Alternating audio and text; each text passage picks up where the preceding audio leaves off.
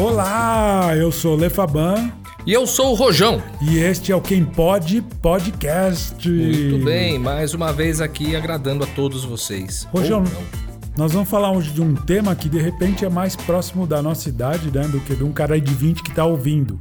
O tema de hoje é: a música ficou chata ou eu fiquei velho?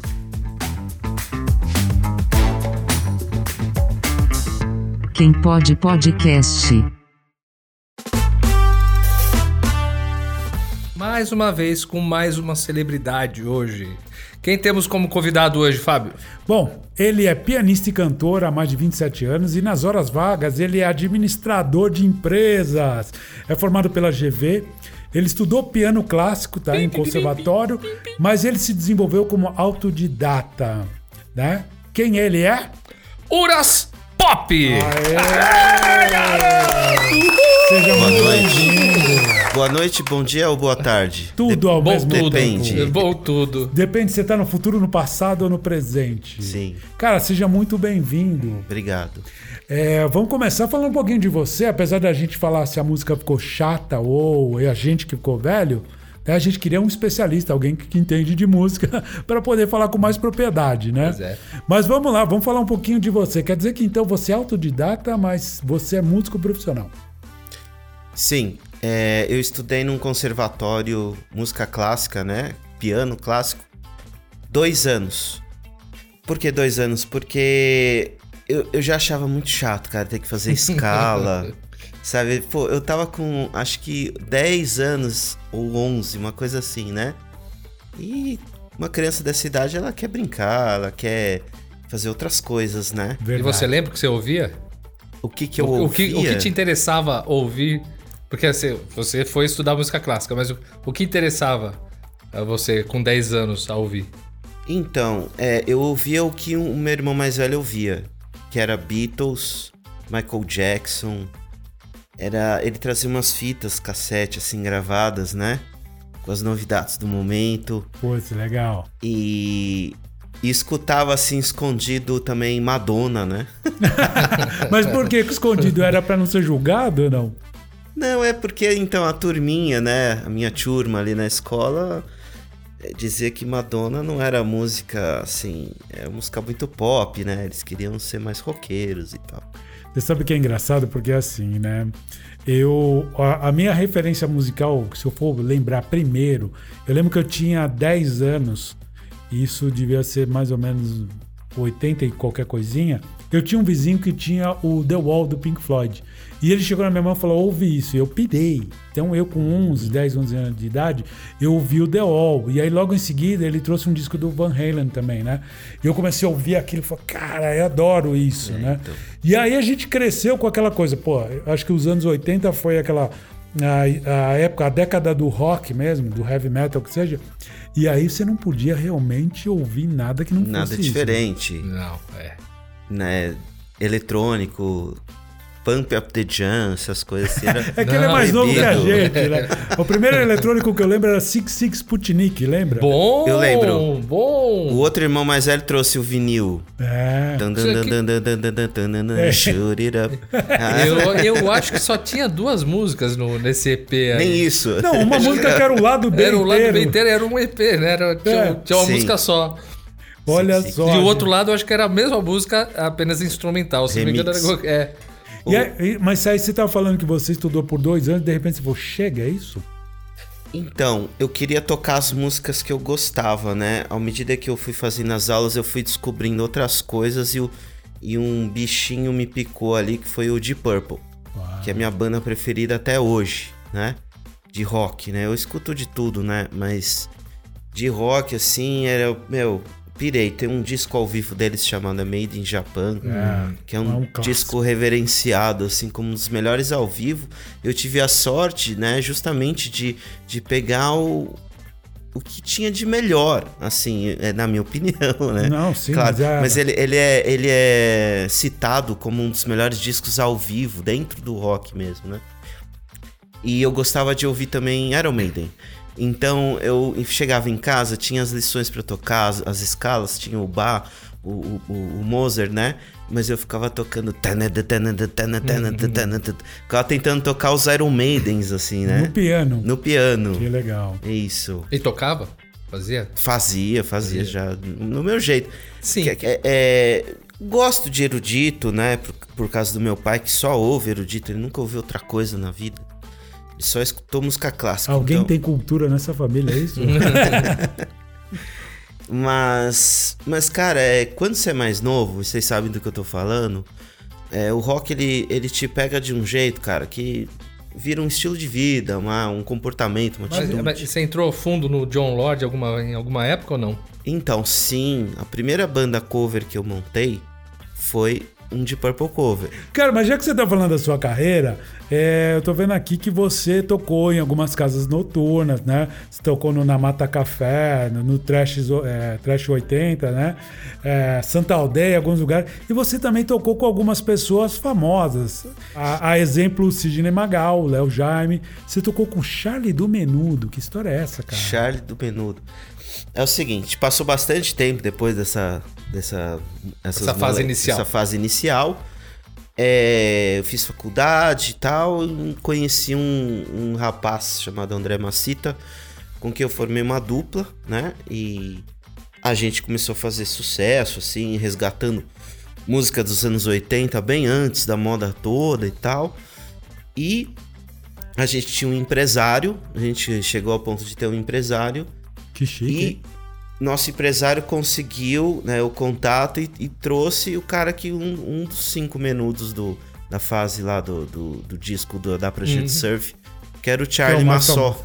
Charlie Massó, ele chama, né? É. Trouxe e a gente fez o Santa Aldeia na época e o, o- não, a gente fez a Trash 80 e o Na Mata Café. A gente pegou. Que legal. A Marisort tem uma história bem engraçada, se É. der tempo de ouvir. Claro. Claro. Marisort é o seguinte, cara. O nosso ex-empresário, Felipe Paltronieri, um abraço.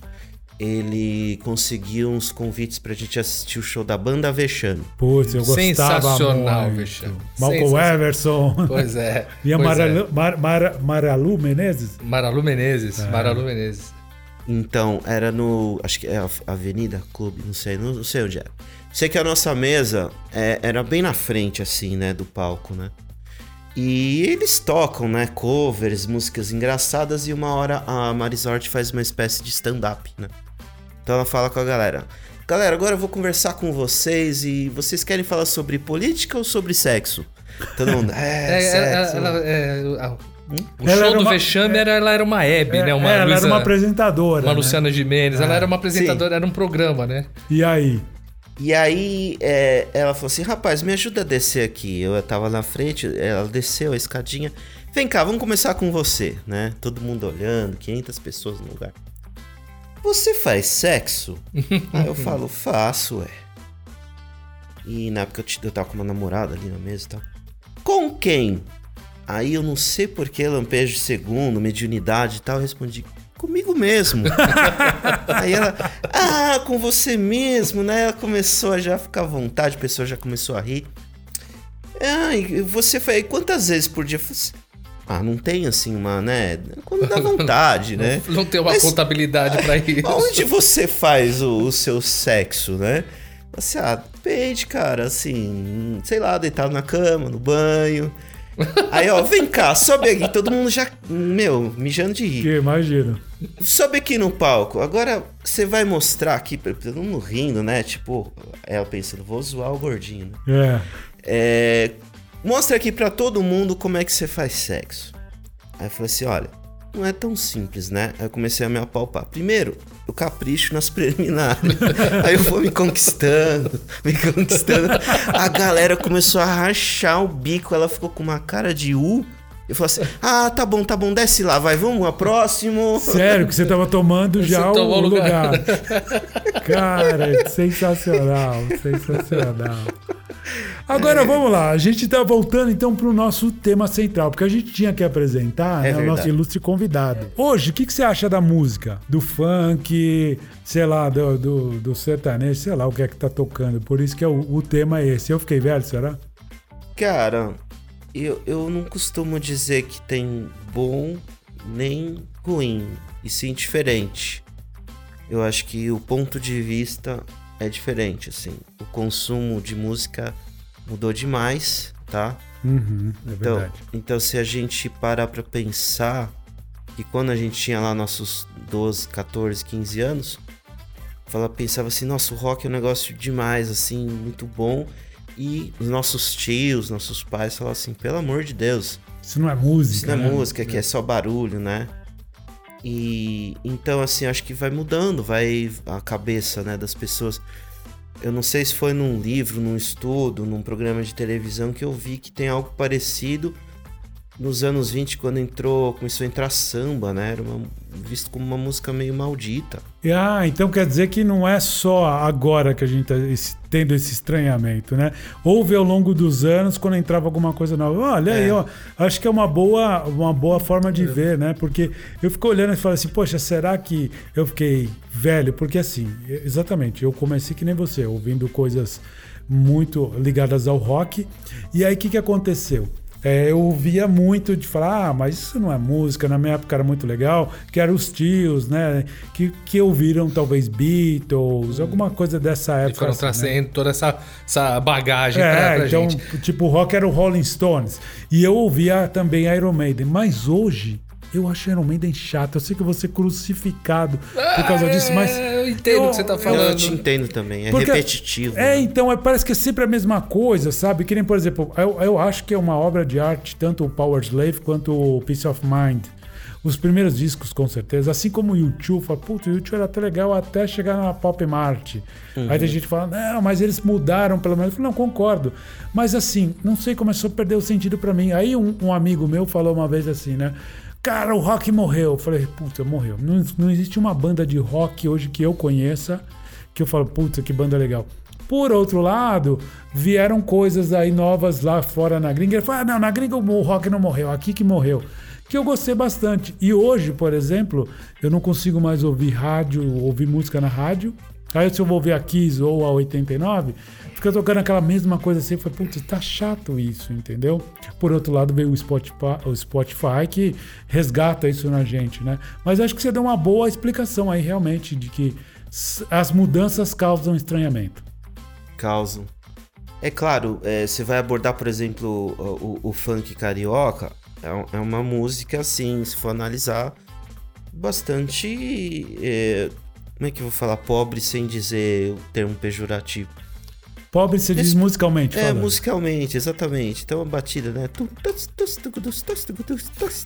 Aí vem um cara e canta um negócio escatológico, né? Mas olha só, a gente viu um comediante, né? Que ele pegou e falou: Não, você fala porque eu não gosto de funk porque a letra é ruim. Eu compartilhei com ele também. É o Ah. Marcos Venili, eu compartilhei com os dois. Que muito É. interessante. Eu não sei se você assistiu, mas Eu achei engraçado porque ele, ele falou: não é a, a letra que é ruim, é a música que é ruim mesmo. Ele brinca. e aí ele usa as A abordagem letras- dele é interessante. Não, quando ele colocou em cima de Cazuza, eu achei muito engraçado. Ou de Djavan, ficou É. interessante. Então, assim, é- ela é pobre musicalmente, realmente. Concordo com você. Sim, mas ela também, é, o funk, é a expressão da, da galera da comunidade. É o E jeito de que cada eles época, têm. né? Cada época é a sua expressão. Eu achei muito interessante você falar disso do, do samba da década de 20, porque na década de 50 foi a mesma coisa com o rock, né, cara? Mas não no Brasil. Era É. um negócio maldito, era um negócio Nossa, que vinha, não. como pode, Como né? é que esse pode. Esse cara. Estados Unidos esse, conservador. Nossa, esse, né? esse, esse tal de Elvis Presley rebolando, mexendo nos quadris. Como é que pode um negócio verdade. desse? Não, é tem, é, tem essas mudanças assim, realmente a gente foi vendo. Ah, sei lá, música eletrônica, tudo foi causando estranheza. Mas sei lá, eu, eu acho que realmente ficou pobre o negócio, porque quando eu pego um, sei lá, um bichinguinha, você vai ouvir o que, que o cara dizia, você fala, nossa, sensacional. Ele dizia alguma coisa, aí eu critico, ah, o funk não diz nada. Mas é o que você falou, também não é a minha realidade. Eu ouvi uma vez um produtor dizendo que é o seguinte: hoje eles buscam produtos baratos que sejam voláteis, mas que trazem dinheiro rápido. Então pega ali uma coisa, se não der certo amanhã, dane-se. Eu já consegui espremer esse bagaço ao máximo e tirar o suco, né?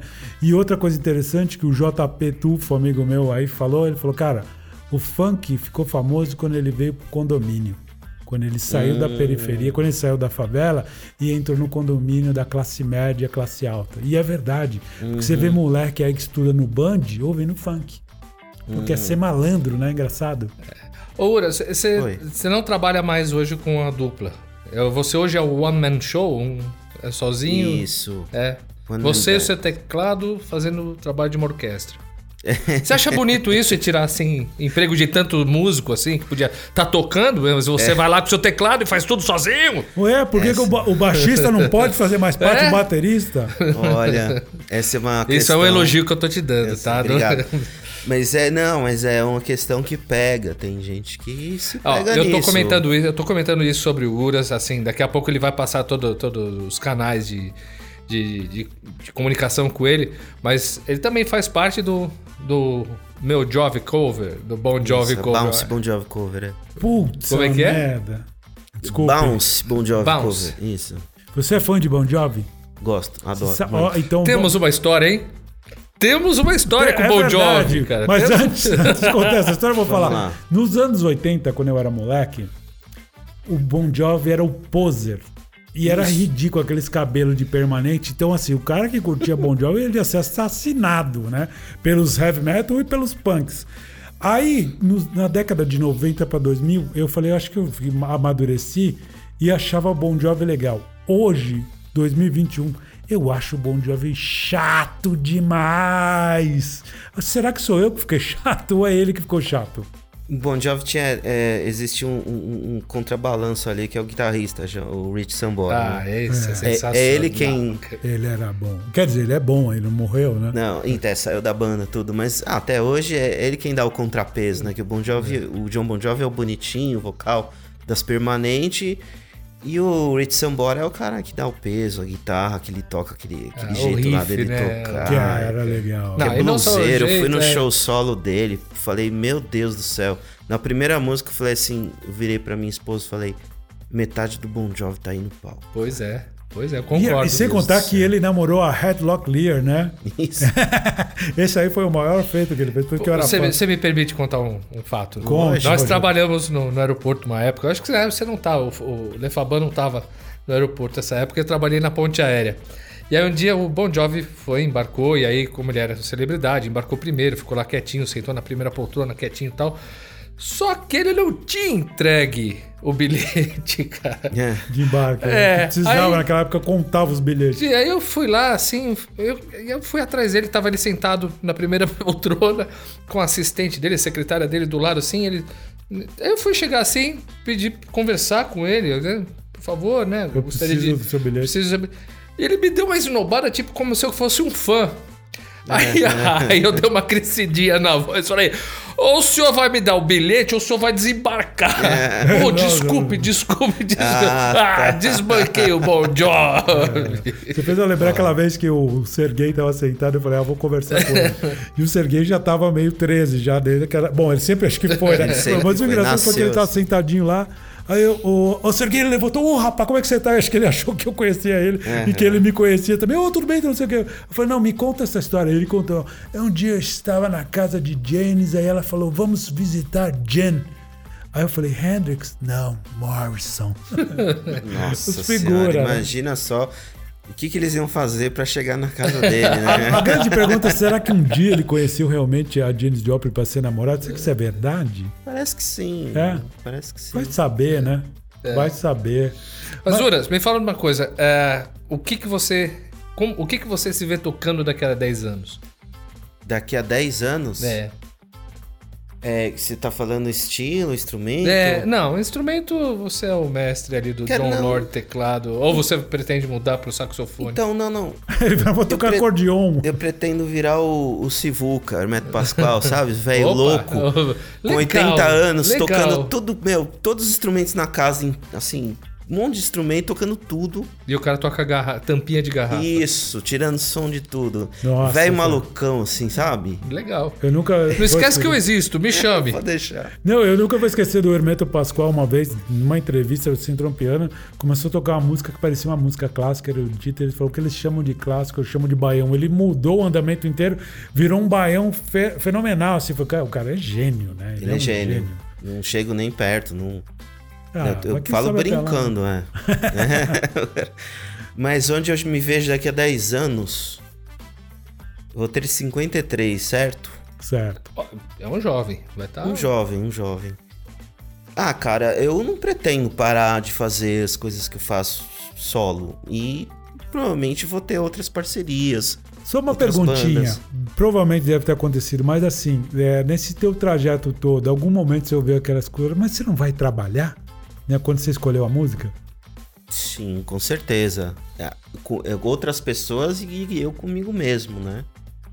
Porque eu, eu até um tempo atrás, né, eu ficava meio é, bolado, falando assim, meu, eu não, eu não- só fui trabalhar depois de velho, é, sabe? O músico realmente tem essa, esse estigma, né, de ser mais vagabundo, Que não, tá- não é trabalho a música. E né? na verdade, eu me toquei, cara, que eu trabalho desde os. Trabalho e trabalho duro desde os 14, 15 anos. É quando eu comecei a ter as bandas. Porque assim, eu era o cara que muito proativo. Sempre ia, ia assim, dar uma de maestro, assim, sabe? Pô, vamos fazer tantas vezes aqui. Não, para aqui que a gente pode melhorar esse trecho e tal. É, então, assim, eu trabalhava mesmo. Pegava as letras, escrevia à mão ali pro vocalista. E ia, ia fazendo esse trampo de diretor musical, assim. É, sempre precisa Então, do é- capitão. O barco precisa É, do um capitão. maestro, vamos dizer assim que seja, né? Inclusive, você hoje tem a Urano Produções, é isso? Isso, eu acabei de. Mês. Faz dois meses só, lancei ela nas redes. Urano Produções. E a Urano faz o quê? Ela começa é, agenciando carreira de artistas assim, produzindo shows e que nem vocês. Começando a entrevistar os amigos, eu tô. Eu entrei em contato com meus amigos. Tem banda que tem banda cover, cover de Queen, né? Cover de Ahá, cover de Andrea Bocelli. Que legal. Cover- uh, DJs, alguns DJs.